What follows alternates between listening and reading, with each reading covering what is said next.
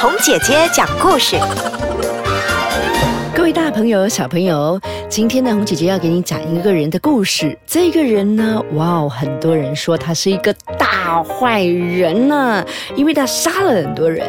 可是呢，也有人说，其实他的贡献是大过于他的破坏的。到底他是谁呢？他就是秦始皇。那秦始皇到底是不是一个坏人呢？我们呢来看看他的出生是怎么样的。秦始皇其实呢，有人说他的身世是一个谜，有另外一种说法，其实呢，他就是秦国秦庄襄王的孩子。不过呢。对于他的身世，有一些人说像一个谜，好像有另外一个说法，说他可能是吕不韦的这一个呃孩子啊。不过呢，在他十三岁的时候呢，他就已经当上了这一个皇帝的。当时呢，因为呢这个吕不韦啊是跟他们的这个关系相当的好，所以呢他就称吕不韦为。重父，OK，重父。那他最厉害的就是什么呢？秦始皇最厉害的就是他统一了整个中国，平定了这个内乱。你要知道哦，当时他只不过是二十二岁的时候呢，他就已经长大成人了。可是当时在这个宫中，当然是有很多对他不利的一些事情发生了。那当时呢，他其实做了一件非常非常重要的事情，就是横扫六国。因为当时呢，齐、楚、燕、秦、韩。赵魏，那么这七个国家呢，大家都有自己的想法嘛，对不对？然后呢，有说有其他的六国，除了秦国以外呢，有其他的六国想要联合起来，然后防止这个秦国的这个攻打。那当然呢，这个秦国呢也非常的厉害，他是觉得他是不是要一个一个一个一个的攻打，然后到最后呢，他就可以得以。统一整个中国了，那到底他用了什么样的方法呢？我们来看一下啊，在这个秦始皇呢，他在亲政之后，他大概用了九年的时间来确立自己相当绝对的这个权威，对六国的这个斗争呢，他也从这个先前的这一个呃一国一国一国的去打仗呢，变得吞并了。OK，他采取了这个李斯的建议，确定了先取韩，然后呢。就不用担心其他的国家，然后呢，就让其他的国家一国一国一国的战败了哦。他全面的发动了这个战争，然后呢，就统一了这一个其他的六国，变成了一个中国了。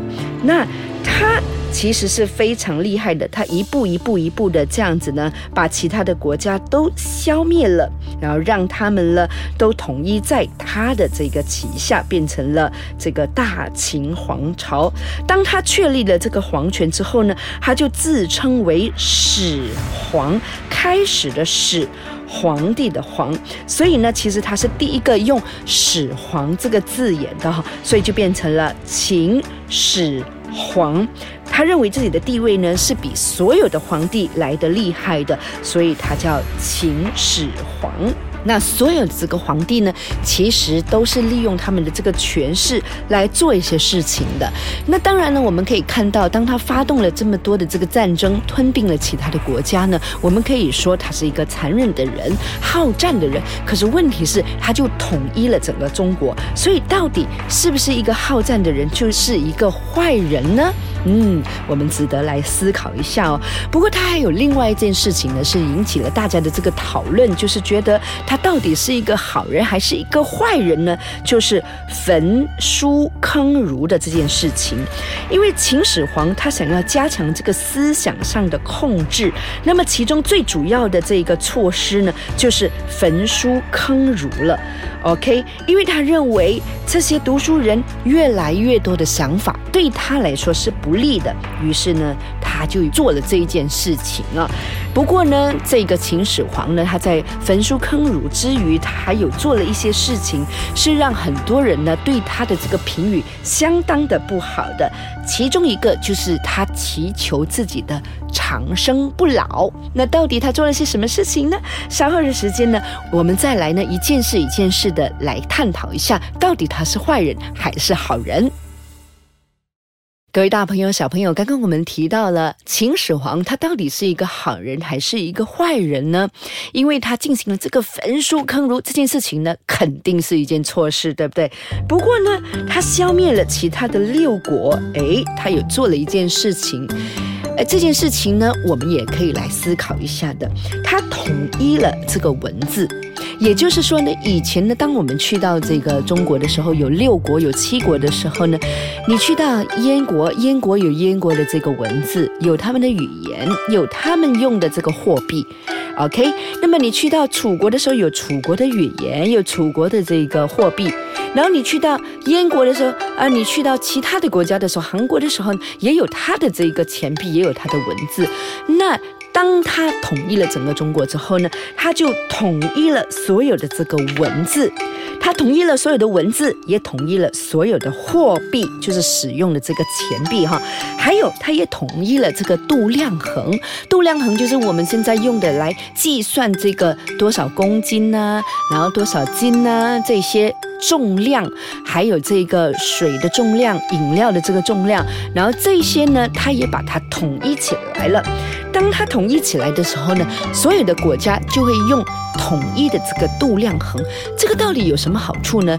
好处就是所有的这一些很混乱的这一个度量衡呢，是可以得以统一起来，然后让大家呢方便使用。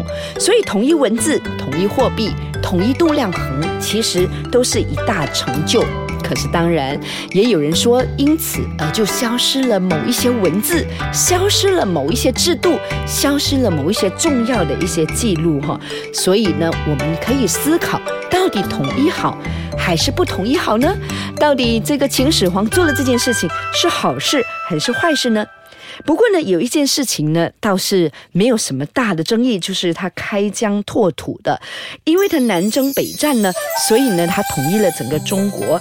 那中国的这个地方很大很大，那他就去开疆辟土，也就是说，希望很多人呢去开这些荒地。那当然呢，还有一件事情，就是他修建这个万里长城。当他修建这个万里长城的时候呢，最主要呢，他就是作为这个防御的。工事的啊，用防御的这个功能来抵抗这个外来的敌人。可是偏偏他在修建这个万里长城的时候呢，用了很多很多的人。